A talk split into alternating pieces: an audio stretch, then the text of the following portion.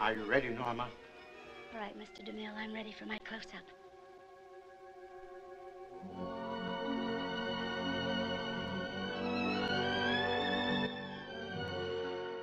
Bienvenidos y bienvenidas a un nuevo episodio de Lista para mi primer plano. ¿Cómo están? Yo soy Victoria Iraldi y en el episodio de hoy vamos a hablar de Black Mirror, serie antológica distópica de Netflix, que antes no era de Netflix, pero ahora es de Netflix hace, bueno, varios años, eh, que acaba de estrenar su sexta temporada después de varios años, eh, porque la anterior, la quinta, había sido en 2019 y había tenido solamente tres episodios, si no recuerdo mal. Y eh, ahora en 2023 tenemos una nueva temporada con cinco episodios, en los cuales vamos a comentar un poco acá cada uno, qué me parecieron, eh, y un poco eh, cómo cambió esta serie, que mm, creo que esta, en esta temporada más que nunca se siente que está como buscando algunos nuevos rumbos, así que bueno, veremos. Eh, si no vieron los episodios, obviamente vayan a verlos porque voy a hablar acá, o sea, no, tan extensamente de cada uno, pero sí, pero sí voy a hablar de las revelaciones, los twists y spoilers, básicamente, de los cinco episodios. Así que si no los vieron, vayan a verlos. Estoy grabando esto a una semana de que se hayan estrenado y en el medio de un fin de semana largo, así que estoy casi segura de que la mayoría ya los vio. Black Mirror es una de... La, verdad que mis cosas favoritas de la plataforma de Netflix, que tampoco decir demasiado porque no es que tengo muchas cosas favoritas dentro de Netflix, creo que eh, si me siguen o me leen hace bastante saben eso, como que vino medio en picada todo. Y Black Mirror siempre fue como una cosita interesante que, que la verdad que las temporadas no suelen ser eh, buenas de punta a punta, pero eh, siempre hay alguna que otra cosa que se destaca y me parece que esta no es la excepción. Así que bueno, vamos a hablar un poco de esta temporada de Black Mirror y lo que estuvo diciendo Charlie Brooker, el creador, sobre el futuro de la serie y demás. Somewhere beyond the sea, somewhere waiting for me. My lover stands on golden sands and watches the ships that go sailing somewhere sea. She's there watching for. If I could fly. Black Mirror arranca en 2011, su primera temporada se estrena en diciembre de 2011 por la BBC, que era la casa original de Black Mirror, que es una serie originalmente británica. Charlie Brooker, su creador y guionista de la, mayoría de los episodios, o de casi todos me parece, es también británico. Así que era la casa, la BBC, ¿no? De, de esta serie que hizo dos temporadas en la BBC, 2011 y 2013. Y después, eh, a partir de la tercera temporada, fue adquirida por Netflix, que fue el quien produjo las siguientes temporadas hasta la sexta que se acaba de estrenar, pero se siguió manteniendo el creador, que, es Charlie Brooker, y un poco, bueno, obviamente la premisa de la serie y su naturaleza de antología. Que la verdad a mí el formato antología de por sí me gusta mucho y me gusta que estamos teniendo, por lo menos en Netflix, eh, bastantes cosas que con este formato. O sea, en KMS, por ejemplo, habíamos cubierto todas las temporadas de Love, Death and Robots. También tuvimos eh, este año, no, el año pasado, ya estoy medio perdida en el tiempo, la miniserie antológica de Guillermo del Toro, El Gabinete de las Curiosidades, que la verdad también, eh, como cualquier cosa antológica, algunos gustan más, otros menos, pero como que es linda la sensación de eh, darle play y no sabes con qué te vas a encontrar. Eh, en, e- en el caso de esas, también como que siguen una lógica, ¿no? O sea, como que Love, Death and Robots sí o sí es ciencia ficción, eh, sí o sí es de género, digamos, igual que eh, la de Guillermo del Toro, que puede ser que estemos en el pasado, en un mundo fantástico, en el futuro, eh, terror gótico, o sea, como que puedes encontrarte con cualquier cosa. Y me parece que Black Mirror, justo en esta temporada, también viene a ser un poco más parecida a ese tipo de serie. O sea, como hay capítulos de esta temporada de Black Mirror que podrían haber sido un episodio de El Gabinete de las Curiosidades de Guillermo del Toro, por- porque medio que se abandona esta idea de la cosa sci-fi y que esté situada en el futuro cercano, futuro no tan cercano, etcétera, sino que tres de los cinco episodios están situados en el pasado y dos de ellos están situados en el presente. Uno de ellos en el presente presente, o sea, como que no hay absolutamente nada diferente. Y uno en el presente con un poquito de cosas que todavía no suceden, pero van a suceder eh, más o menos mañana. O sea, eh, por eso creo que es el que más a mí me disgustó. Porque, nada, lo encontré demasiado cínico. Pero bueno, es como que eso me llamó la atención y de hecho es algo que Charlie Brooker estuvo eh, diciendo, refiriéndose en algunas entrevistas que dio en la promoción de esta temporada. Dijo como que no le gustaba más de que Black Mirror se encasille tanto en la cosa tecnológica de tipo, uh, mira cómo la tecnología nos va a cagar la vida. O sea, de que toda la gente le decía, che, tipo, ¿viste las NFTs? Eh, ¿Por qué no haces un episodio de Black Mirror sobre eso? Y como que él decía, güey, pero ahora mi trabajo es eso, o sea, como agarrar el invento y tratar de transformarlo en un episodio de Black Mirror, como que no quería que sea más eso. Y también dice que esto, bueno, básicamente que no quería limitarse a que Black Mirror sea la serie donde eh, la gente está dentro de computadoras y que al final el twist siempre sea, eh, nada, estábamos en una simulación. O sea, como que, eh, que también es cierto que hay como una cantidad limitada de premisas que tengan que ver con esto, porque la verdad que ya en las ci- cinco, bueno, sin contar estas cinco temporadas de Black Mirror, se han hablado de todas las cosas tecnológicas que se puedan más o menos cubrir. O sea, hemos visto inteligencias artificiales, hemos visto eh, chips que te guardan la memoria, hemos visto realidades virtuales, hemos visto el rol de los medios, hemos visto la vida más allá de la muerte en formato Black Mirror, hemos visto redes sociales, o sea, un montón de cuestiones que ya han sido cubiertas y que es cierto que puede llegarse a tornar un poco repetitivo y como que todos ya tengamos en la cabeza cómo creemos que es un episodio de Black Mirror.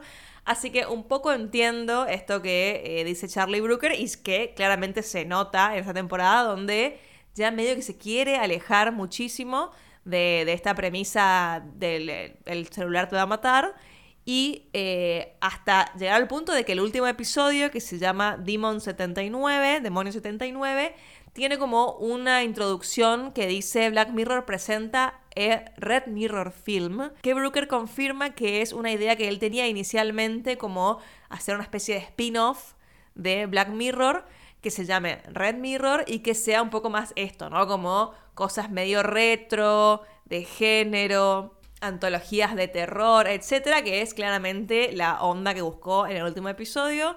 Así que bueno, Charlie Brooker se ve que no quiere saber más nada con eh, mostrarnos cosas con los teléfonos y la, onda medio Minority Report, como lo llama él en una entrevista. Que la verdad, no sé, o sea, leí mucha gente en redes sociales quejándose de esto, como diciendo, esto ya no es Black Mirror, o sea, como que se perdió la esencia de la serie. Mucha gente también culpando a Netflix, que sí hay cosas para culpar a Netflix que ya vamos a eh, hablar, pero me parece que eh, entre el tiempo que Black Mirror fue de la BBC y el tiempo que fue de Netflix, que a esta altura es bastante más, eh, también nos ha dado excelentes episodios y de mis favoritos están en la parte, de, de las dos partes, en la parte no Netflix y en la parte Netflix, que, y me parece que este cambio de rumbo tiene también que ver con esta búsqueda ¿no? de su creador. Probablemente la decisión correcta en este punto sería cerrar Black Mirror y que efectivamente se abra Red Mirror o como sea que quiera llamarlo a este otro tipo de anexo de historias antológicas que Charlie Brooker tiene, tiene ganas de contar. Porque obviamente si tiene ganas de explorar otros géneros, otras temáticas, bienvenido sea, pero capaz es buena idea no que no estén bajo el sello de Black Mirror y que esta cosa quede como, bueno, eh, la, la premisa que ya todos conocemos, eh, esta, cosa medio futurista, eh, no tan futurista, que puede pasar mañana, etcétera. O sea, como que todo el mundo ya es una frase común el decir esto es re Black Mirror. De hecho, desde la, desde la última temporada, que fue en 2019, hasta el 2023, han pasado muchísimas cosas que son re Black Mirror, o sea, como que incluso cosas que han superado cualquier idea para el episodio de Black Mirror que podamos imaginarnos, ni hablar de todo lo del chat GPT, los deepfakes, la inteligencia artificial que ha llegado a niveles realmente escalofriantes, o sea, como que un montón de cosas han pasado en redes sociales, cómo han afectado a, cuestiones, a elecciones, a guerras. Bueno, la verdad, eh, un tema súper amplio que eh, me parece que la realidad le ha ganado a la ficción. Pero bueno, esa es, me parece, mi opinión. Igual a mí tampoco es que me enojó como decir, uy, che, pero esto ya no es Black Mirror porque no tiene un telefonito inteligente, lo que sea. La verdad, eh, más allá de eso, vi los episodios y algunos me gustaron, otros no. Así que no me influyó demasiado en general, pero sí creo que sería buena idea arrancar con, esta, con este spin-off de Red Mirror en el futuro. Y para los de Black Mirror, capaz dejar eh, que pase un tiempo, ¿no? Eh, que pasen otros cuatro años, como han pasado desde la quinta temporada, a ver si surge alguna cuestión, alguna otra idea eh, de la realidad que pueda inspirar a Charlie Brooker a hacer un episodio que valga la pena teniendo más en cuenta la premisa. Pero bueno, arrancamos hablando de la temporada, que como ya dije hay cinco episodios. Vamos a ir en, el orden que los puso Netflix, que está ahí supongo que por órdenes de Charlie Brooker. Así que arrancamos con Joan is Awful. Este episodio estaba dirigido por Ali Pankiu, Pankiu, bueno, no sé pronunciar, que la verdad busqué y no reconozco nada de lo que haya hecho, muchas cosas de televisión y demás. Bueno, este episodio, si ustedes van a mi letterbox, yo le puse un puntaje muy bajo, porque básicamente me enojé viendo este episodio. No por la culpa de Charlie Brooker o nada, sino porque me enojé que este episodio esté en Netflix y que sea como un comentario sobre Netflix y que haya un Streamberry en el episodio, que sea básicamente Netflix. O sea, me parece que como que traspasa un nivel de cinismo que no, que no puedo soportar. O sea, como que realmente me enojé porque siento que Netflix tiene la culpa de todo esto que está pasando. O sea, me siento ahora el viejo que le grita a la nube. O sea, no es, no es solo Netflix, obviamente, eh, el que tiene la culpa, pero como que es un gran responsable de todo lo que está pasando. Pero bueno, basta con este rant y hablemos un poquito de qué va este episodio. Johnny Soffel se trata, este está situado como en un futuro de pasado mañana, como les dije antes, pero sí vemos la vida de esta chica Joan que tiene una vida normal, que se lleva en su trabajo, le toca despedir a alguien, eh, algo no, no tan placentero de hacer, pero bueno, lo hace, qué sé yo se va a la terapeuta, después medio que se mensajea con el ex, lo ve al ex, se lo chapa un poco, después se va a su casa con su novio que, bueno, es medio aburrido, pero todo bien. Y se ponen a ver una serie en Streamberry que tiene el mismo To Doom, el mismo todo, que es básicamente Netflix. Y dicen, che, vemos este True Crime, que tiene, es una referencia al episodio que, va a venir.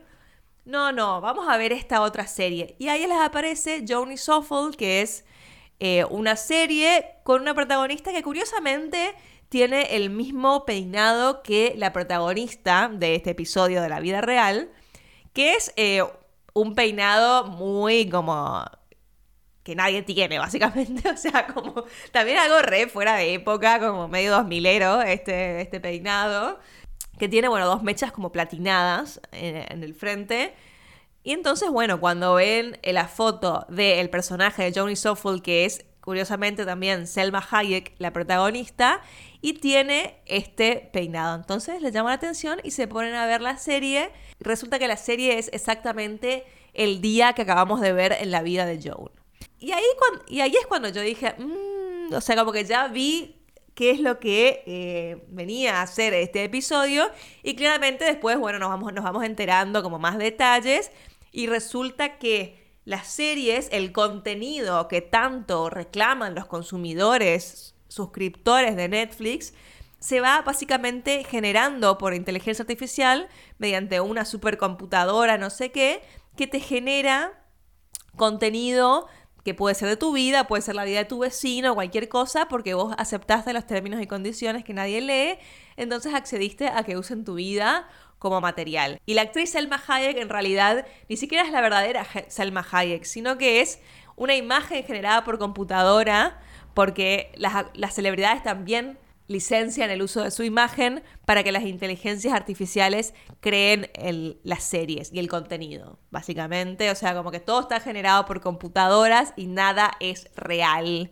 Con lo de Selma Hayek y todo lo las celebridades interpretando a las Jones, eh, me dio gracia que cuando Joan está viendo la, versión eh, hecha por computadora en Netflix de su vida, como que todas las personas son un grado más lindas de lo que son en la realidad, o sea, como que pasás por ese filtro de Hollywood que siempre sucede, o sea, como cuando ves una, biopic o una cosa basada en hechos reales, siempre los actores o la gente que eligen es mucho más hegemónica que lo que fue en la vida real. Y me da gracia porque ponen al ex que vimos al que ella como al original, que después nos enteramos que no es el original, y es medio un chabón normal, y de repente en la serie es Ben Barnes, o sea, como que no había ningún tipo de relación.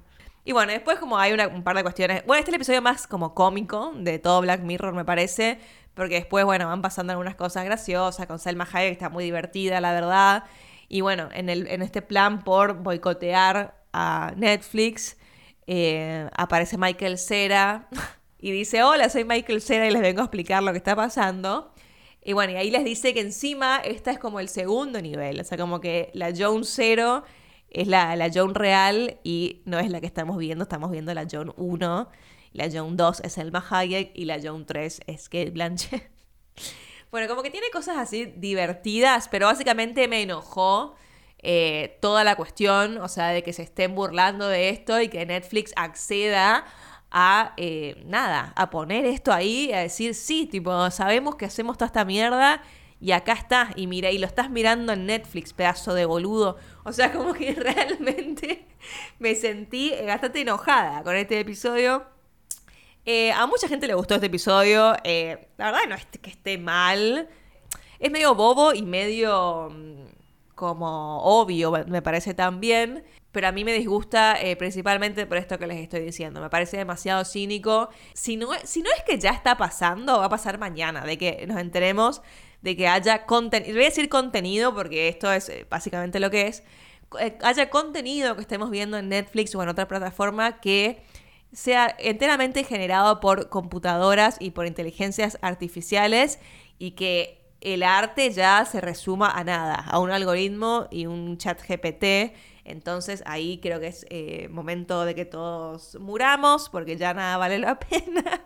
Eh, y bueno, y me parece también súper más cínico aún que se estrene ahora, esto igual no se podía haber sabido, pero que se estrene ahora donde todavía estamos como a un, casi dos meses del paro de guionistas, donde justamente uno de sus reclamos más grandes es el eh, limitar, le piden a los estudios y a las plataformas limitar el uso de las inteligencias artificiales para la escritura de guiones y más cosas, y es el punto donde más eh, está costando que accedan, digamos. Así como que me parece eh, todavía peor eso. Tenía ganas de grabar, eh, no sé si acá o con Fede, vamos a ver, un episodio sobre el paro de guionistas y explicar un poco más de qué va eso. Creí que ya iba a ser tarde porque me colgué cuando recién arrancó y bueno, pero y dije, bueno, después ya se va a solucionar y todavía estamos a dos meses y todavía no pasa nada, así que eh, supongo que todavía hay tiempo de, que, de ese episodio. Pero bueno, volviendo a esto, también, bueno, hoy justamente cuando estoy grabando esto, se estrenó una nueva serie de Marvel en Disney Plus y de lo que más se está hablando, porque la serie debe ser, no sé, no la vi, pero qué sé yo, porque de lo que se está hablando es que la secuencia de créditos fue creada por inteligencias artificiales cuando normalmente las secuencias de créditos eh, emplean, o sea, usan efectos especiales y cosas por computadora, pero básicamente hay gente que trabaja, que diseña, que ilustra, demás. Esa gente no se usó para la secuencia de créditos de Secret Invasion, sino que se hizo completamente por inteligencia artificial. Supuestamente lo que quiere decir es como que hay un subtexto de que por la serie esa trata de Skrulls infiltrados, como no sé, una huevada que dijeron de excusa, pero básicamente es lo hacemos a ver si pasa, o sea, porque ahora tienen esa excusa, pero mañana no van a tener ni una excusa y es simplemente porque podemos, o sea, pero bueno. me puse a rantear gente acá contra la inteligencia artificial, pero es lo que me provocó básicamente este episodio. Por eso eh, no me gustó, eh, porque me enojó y porque siento que todo lo que está mal eh, me lo mostró en, un, en una forma cómica, que todo bien, me gusta reírme, pero nada, me hizo sentir mal, como que dije, la puta madre, qué bajón es todo. Entonces, por eso este no me gustó nada. El segundo episodio se llama Lock Henry y está dirigido por Sam Miller, que dirigió todos los episodios de una miniserie de HBO que no la llegué a ver, pero me quedé con ganas, que se llama I May Destroy You, que creo que ganó Emmys incluso hace un par de años. Eh, bueno, y ahora dirige este episodio, que este me gustó mucho, la verdad. A pesar de que también es eh, parecido al primero en el sentido de que ambos comentan eh, sobre los, entre comillas, contenidos que, que están disponibles en las plataformas y el tipo de cosas que se consumen, digamos.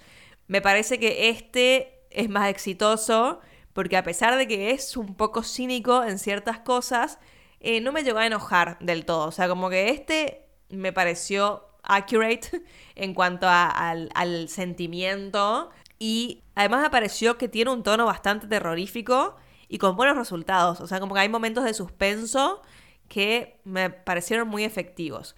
Básicamente es una parejita de eh, estudiantes de cine, jovencitos, que vuelven al pueblo, un pueblo escocés de donde es el chico, para hacer un documental, eh, un proyecto que tienen entre los dos, y hacer un documental de no sé qué mierda, no me acuerdo, de algo, una pelotudez, pero eh, cuando están ahí se encuentran con un amigo de el chico que atiende un pub y que estuve todo el tiempo pensando quién es este actor, o sea, de dónde lo tenía al chico que hace del amigo, el que, que trabaja, en- el dueño del pub sería el que les cuenta la historia de Henry, del asesino serial que en los noventas eh, aterrorizó al pequeño pueblo y resulta que era Pod, Podrick de Game of Thrones, o sea, estuve como rompiéndome el cerebro, ¿vieron cuando pasa eso es horrible cuando ves a alguien y decís, ay, ¿de dónde lo tengo? ¿De dónde?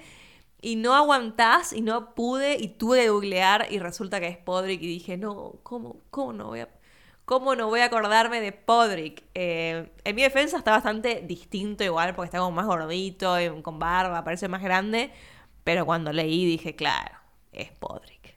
Pero bueno, no importa. Volviendo al episodio. eh, y cuando Podrick les cuenta, eh, le cuenta a la chica en realidad, porque el chico sabe, eh, sobre este asesino serial, ella dice, listo, lo que tenemos que hacer es este documental sobre el chabón este, sobre el asesino este, que encima está conectado con la muerte de tu padre. Y ahí, bueno, como que se, toma, se toca, ¿no? Este tema de la epidemia de los true crime y eh, la- las investigaciones y la explotación de las víctimas y el morbo que hay. O sea, de hecho la chica dice como, bueno, la gente quiere ver esto, como que no, no me importa el otro documental que no sirve para nada, sino la gente quiere ver como los casos oscuros y saber cómo fueron las muertes, esto que lo otro, y después pone la excusa de que, bueno, en realidad también por la memoria de tu padre y no sé qué cosa, pero cuando en realidad mo- sabemos que la verdadera intención o lo que eh, sabemos que va a, a cliquear con la gente es el tema medio oscuro y el morbo, ¿no? De que la gente quiere ver eso. También relacionado con lo que dice el primer episodio de Johnny Soffold, que en una parte remarca el, la- como el aseo de Netflix, que la gente quiere ver como las cosas negativas y siempre las cosas negativas eh, funcionan mejor que las cosas positivas. Eh, acá yo hice un episodio sobre eso, específicamente sobre el true crime y hablé de la serie de Dahmer y un poco todo este eh, esta cosa alrededor de la, de la fiebre y la epidemia true crime y de el morbo que hay detrás del consumo de esto y si realmente eh, la excusa que suelen poner, por ejemplo, en la serie de Dahmer, que justamente es de Netflix, que era bueno para reivindicar a las víctimas y contar sus historias y no sé qué, cuando las víctimas no quieren saber nada con que se reivindique nada, o sea, como que dejanos en paz y listo. Pero lo que importa es facturar y obviamente que este tipo de series y de material y de contenido generan este tipo de, de adicciones o de llama mucho la atención entre la gente por el morbo. Así que me gustó muchísimo este y además tiene una vuelta que está buenísima, que en realidad se, se ve venir O sea, cuando aparece la vieja esa medio creepy, viste que los viejos siempre, como que los viejos creepies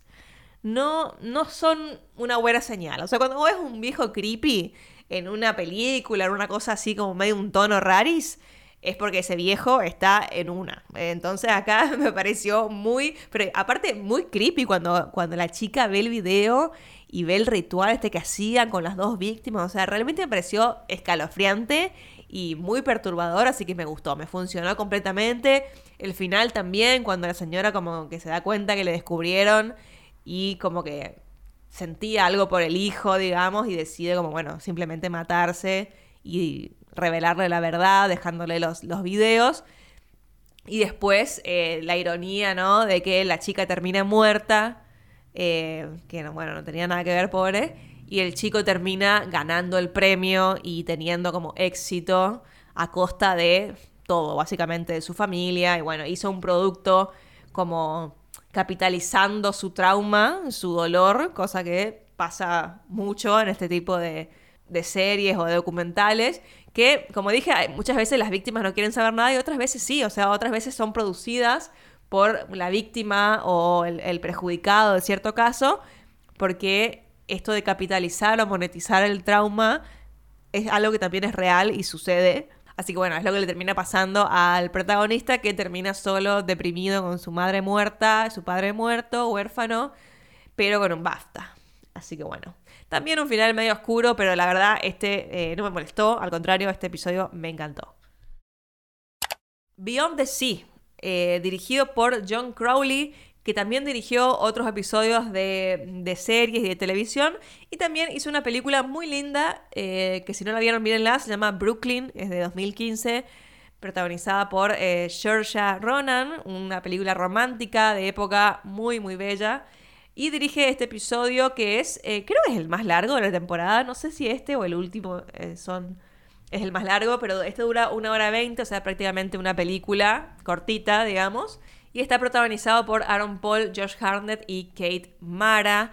Este episodio me encantó, o sea, me pareció extremadamente perturbador y exquisito. O sea, me gustó, me gustó los personajes, me gustó el concepto, me encanta que esté ambientado como en los late 60s, como en sí, en, sí, como, no sé si lo dice, pero imagino que es tipo 68, 69, en la, en la carrera espacial, con asesinos del clan Manson dando vueltas, o sea, me pareció espectacular como concepto, el concepto de ciencia ficción que tiene también, que es esto de las réplicas de, los astronautas que quedan en la Tierra, me gustó mucho los personajes, me, parece que...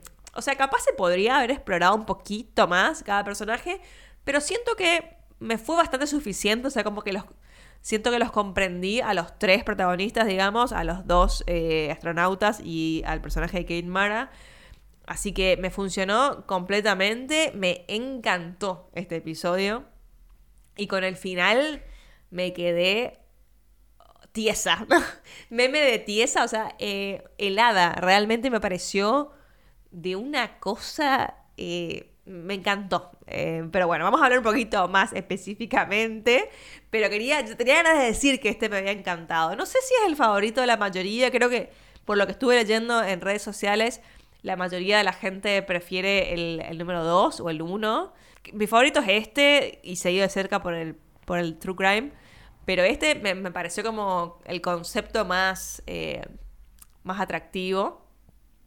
Me encanta, eh, de por sí, algo situado en los 60, eh, me parece que tiene, sumo un punto, o sea, porque me gusta, me gusta ver la ropa, me gusta la época, me gusta la dirección de arte y todo. Y toda esta cosa medio retro, futurista, también me parece como súper atractiva. Y acá conocemos a estos dos chabones que me gusta también cómo se va presentando la información, como de a poco vemos como al personaje Aaron Paul con su mujer ahí viviendo en una especie de, como de granja, de una casa muy linda pero alejada. Y el personaje de Josh Harnett con también su mujer y sus hijos que viven en la ciudad. Y primero no entendemos por qué los estamos viendo, tipo, qué, qué onda, cómo se relacionan los dos. Hasta que seguimos al personaje de Josh Harnett que van al cine con su familia, o sea, como que son de salir. Y una chica le para y le pregunta, ay, vos sos tal, güey, que puedo tocarte. Y ahí vemos como, ah, ok, o sea, esto va por este lado.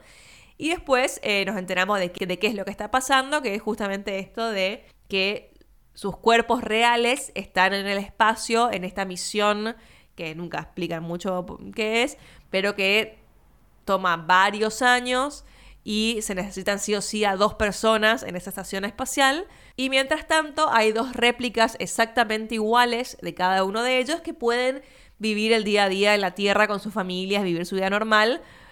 Y ellos pueden conectarse y desconectarse de esta réplica que está en la Tierra cuando quieran. O sea, para que puedan tener eh, the best of both worlds, digamos, para que no estén encerrados 10 años en una estación espacial, como que tienen un descanso y pueden seguir con su vida y no abandonan a sus hijos, ni a sus esposas, ni nada por el estilo.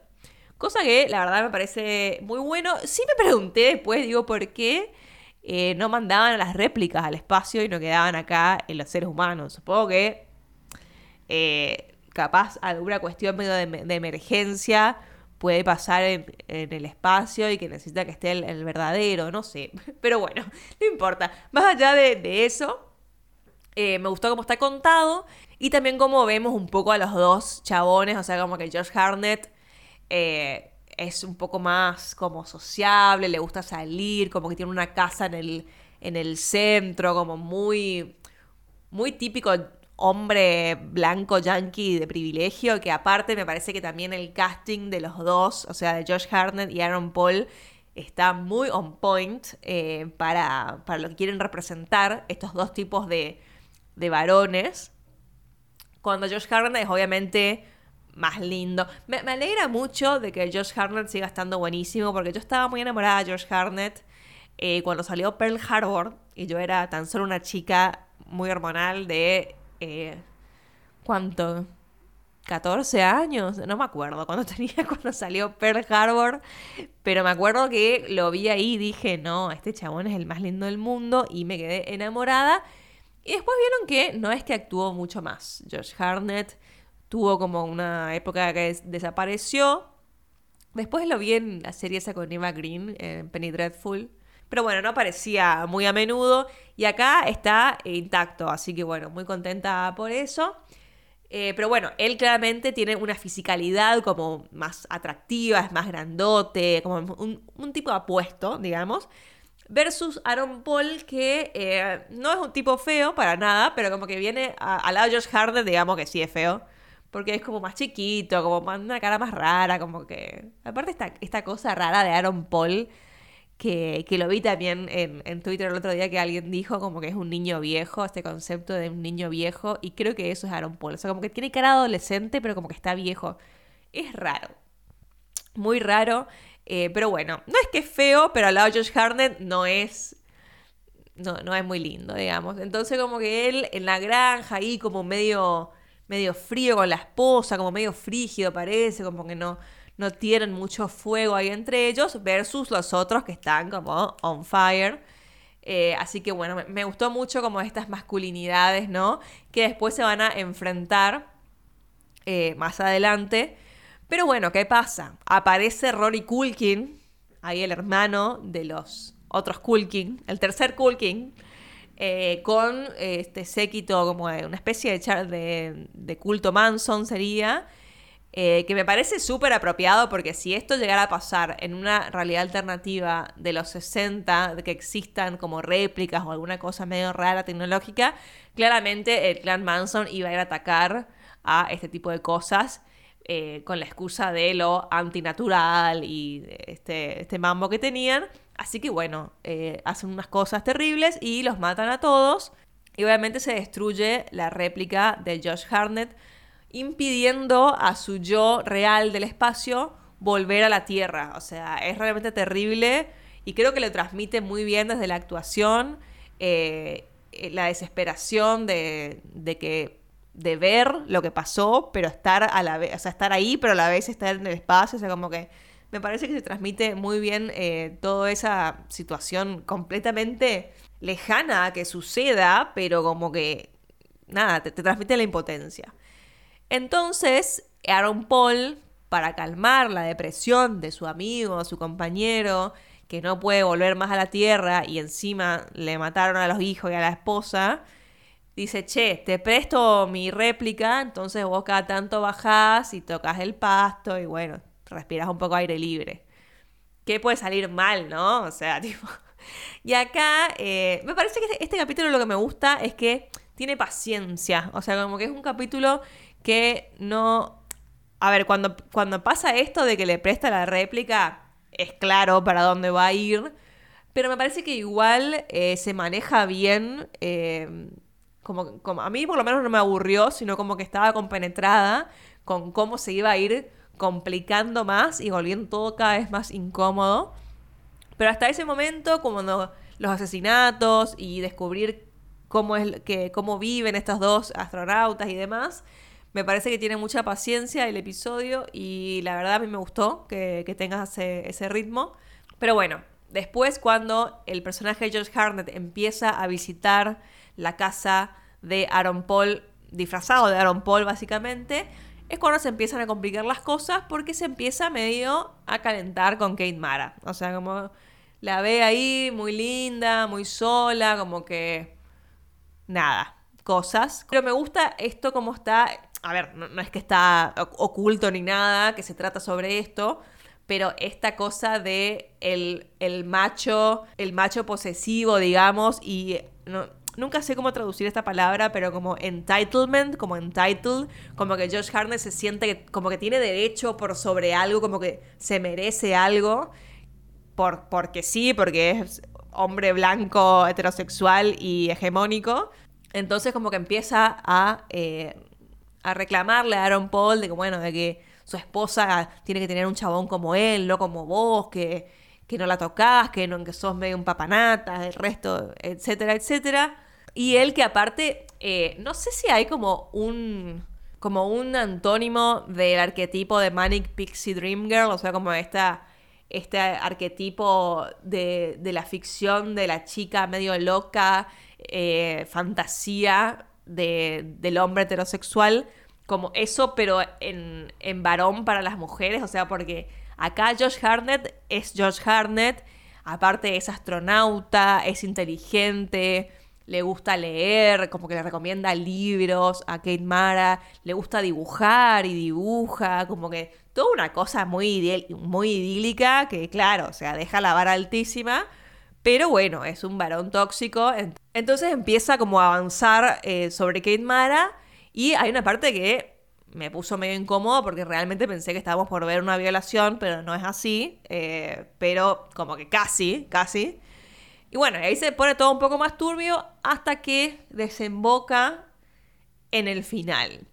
Que yo pensaba, decía, que, ¿cómo va a terminar? O sea, como que le va a robar el chip y se va a quedar por siempre en la Tierra, lo va a matar y, va a quedar por siempre en la Tierra como él y va, va a hacerse pasar toda la vida por él.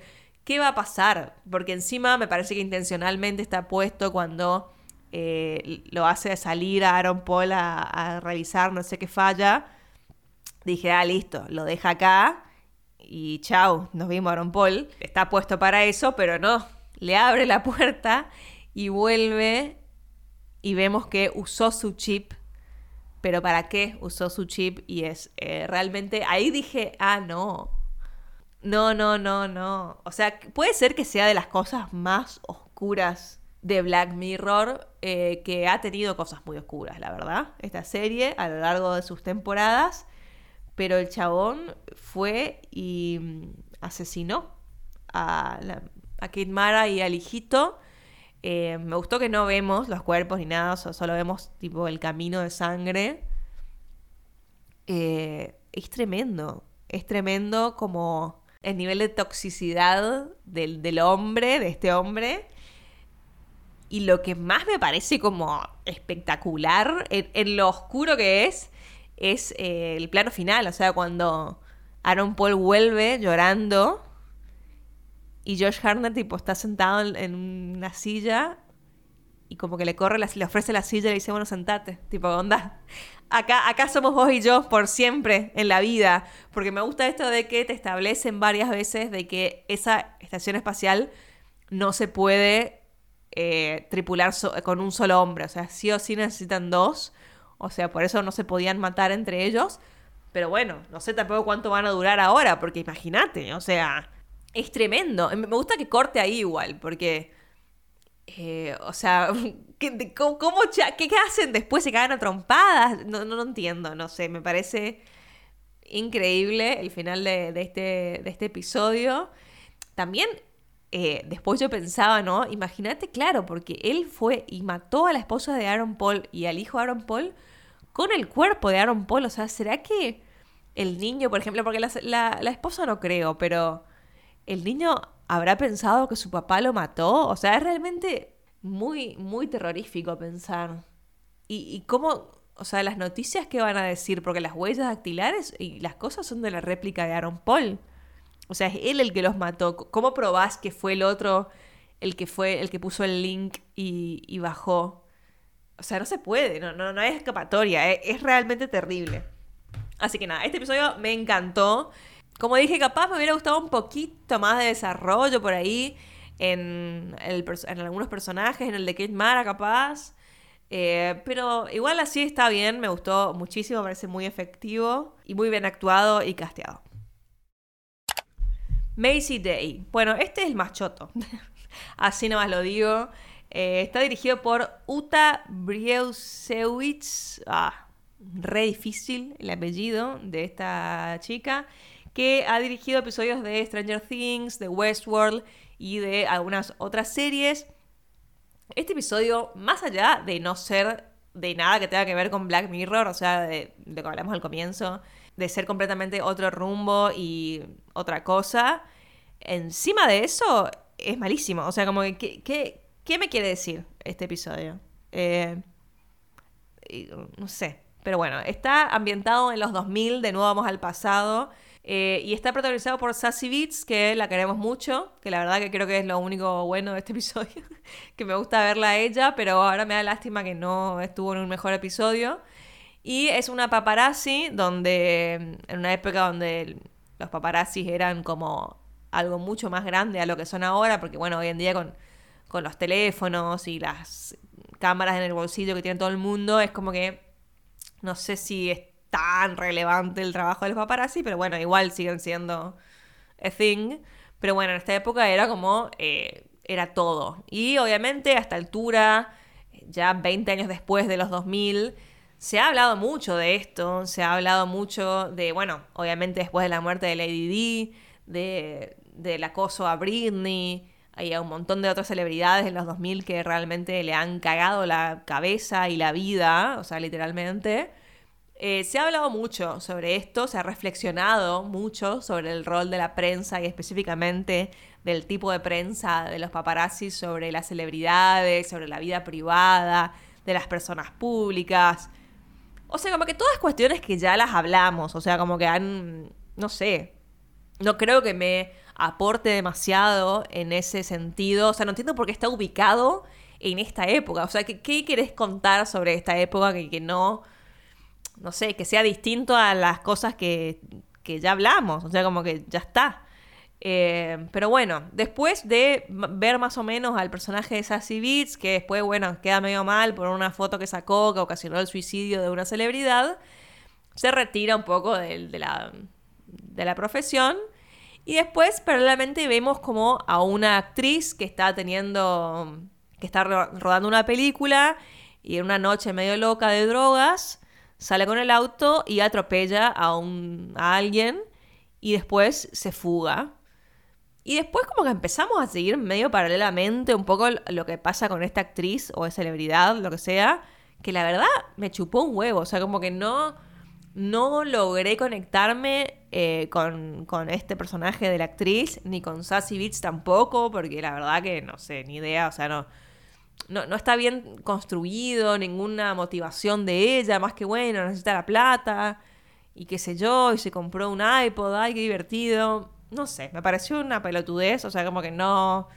Nada, eso, no, no, no me generó empatía, ni siento que me aportó nada a todo el tema de los 2000 y los paparazzis y las celebridades y demás. Pero bueno, acá el elefante en la habitación es el, el- el plot twist, la revelación de este episodio, que es cuando van a seguirla al centro de rehabilitación donde supuestamente está rehabilitándose de las drogas y de la cosa traumática del accidente donde nosotros pensamos que mató a una persona y se dio la fuga, es que en realidad la tipa era un hombre lobo porque atropelló a un hombre lobo que lo mordió, que la mordió, entonces ahora ella es un hombre lobo.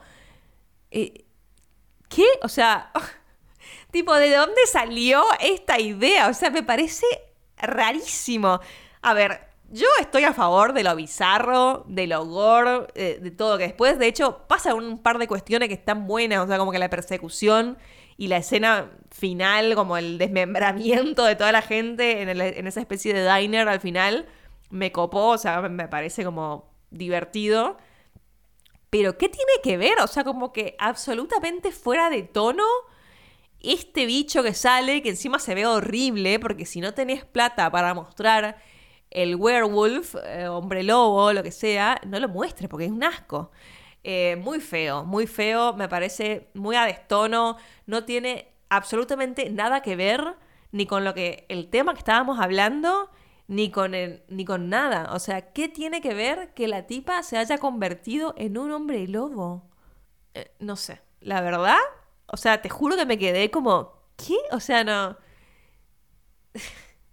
no sé, rarísimo. Y, no porque esté en contra, como les digo, de poner una idea medio bizarra, pero me parece que está mal manejado el tono, los personajes no están bien y encima se ve feo. Así que nada, este episodio para mí es un no.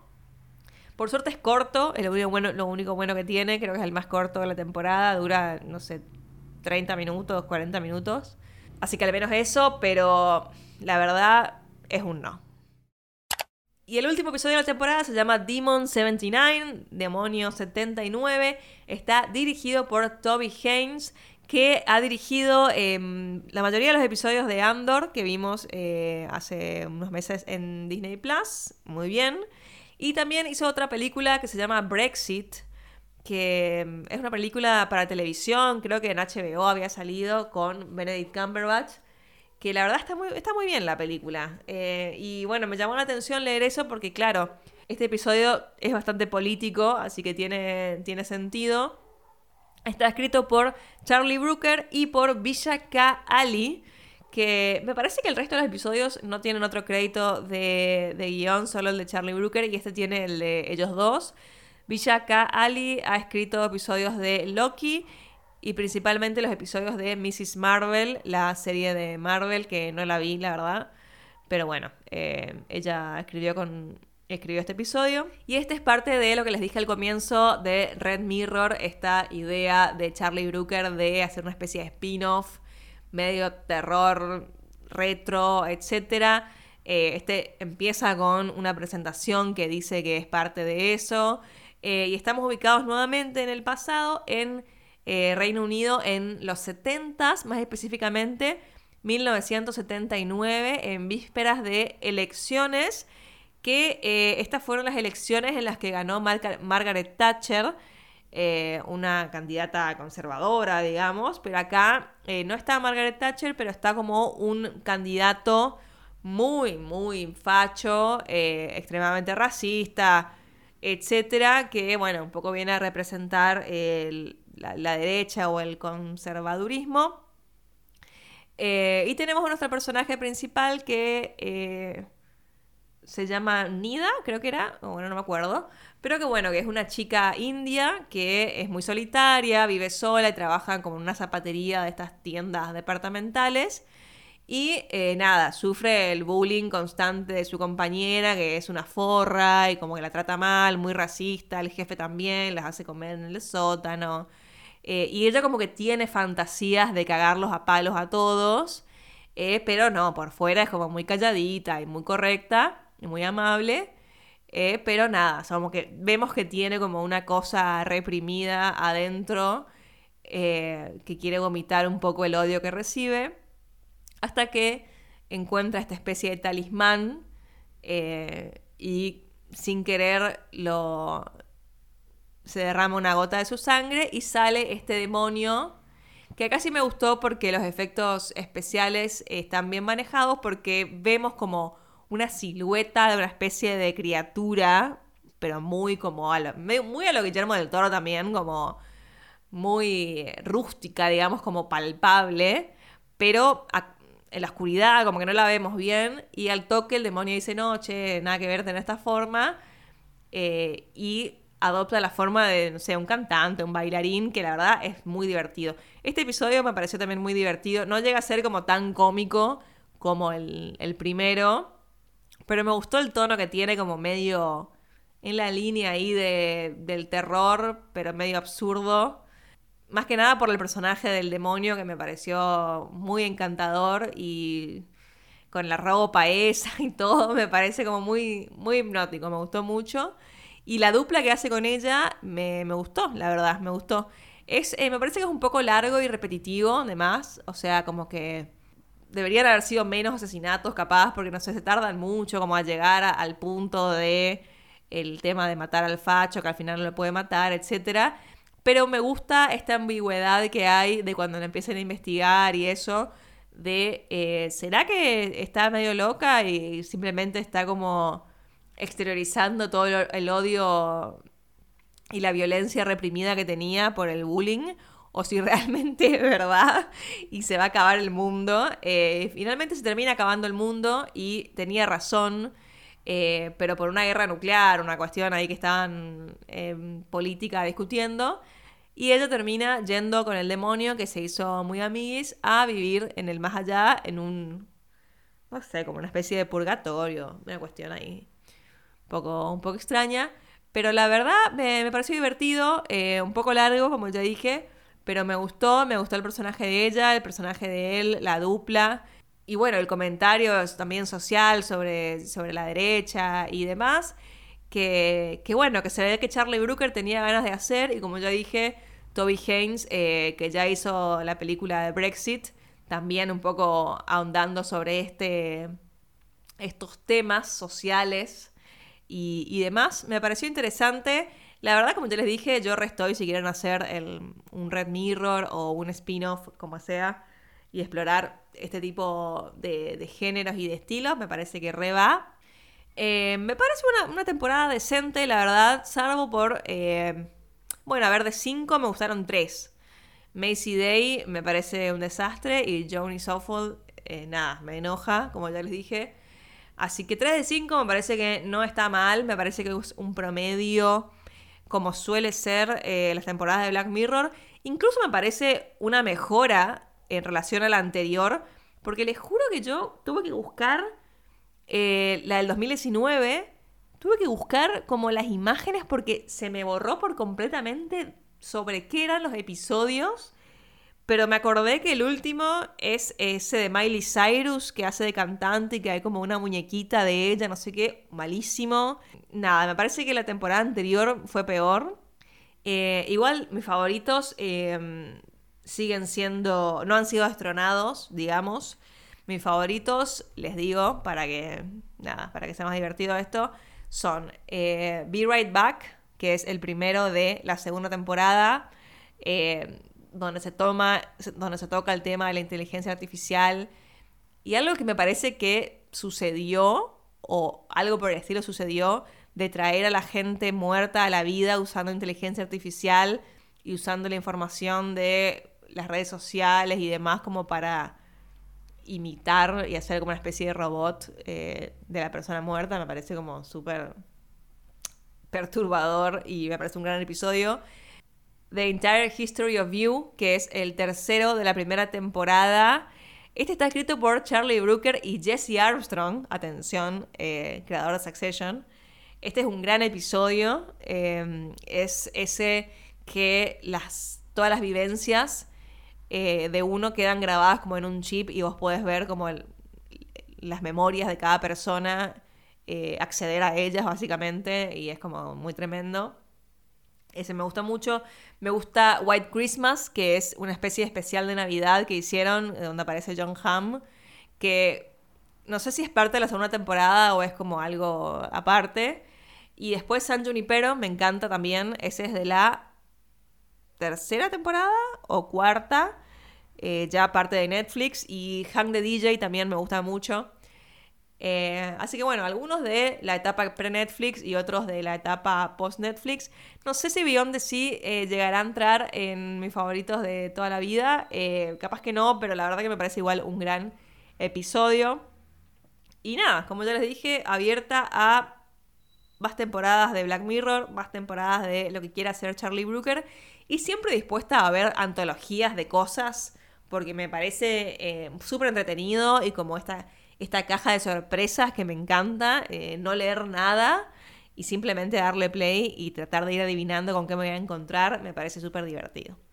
Pero bueno, em, hasta acá con esto que les prometí, eh, bueno, les prometí, pero les puse una story si querían eh, review en un post o review en podcast y la mayoría votó podcast, así que aquí estoy, he grabado. Cuéntenme ustedes cuál les fue su favorito, si les gustó la temporada o no, qué piensan de, estas desviaciones de la premisa o de rumbo que, han tomado la serie en esta temporada. Seguramente les deje, como siempre, un posteo o algo para que puedan ir a comentarme ahí. Y espero que nos escuchemos muy pronto por acá. Eh, tengo algunas ideas ahí a medio armar de otros episodios. Eh, así que si me da el tiempo y todo, eh, espero poder hacer algún otro antes que termine el mes, tal vez. Pero bueno, eh, más allá de eso, siempre gracias por escuchar y escuchar hasta acá y seguirme y todo. Eh, los quiero mucho y nos escuchamos la próxima. ¡Chao!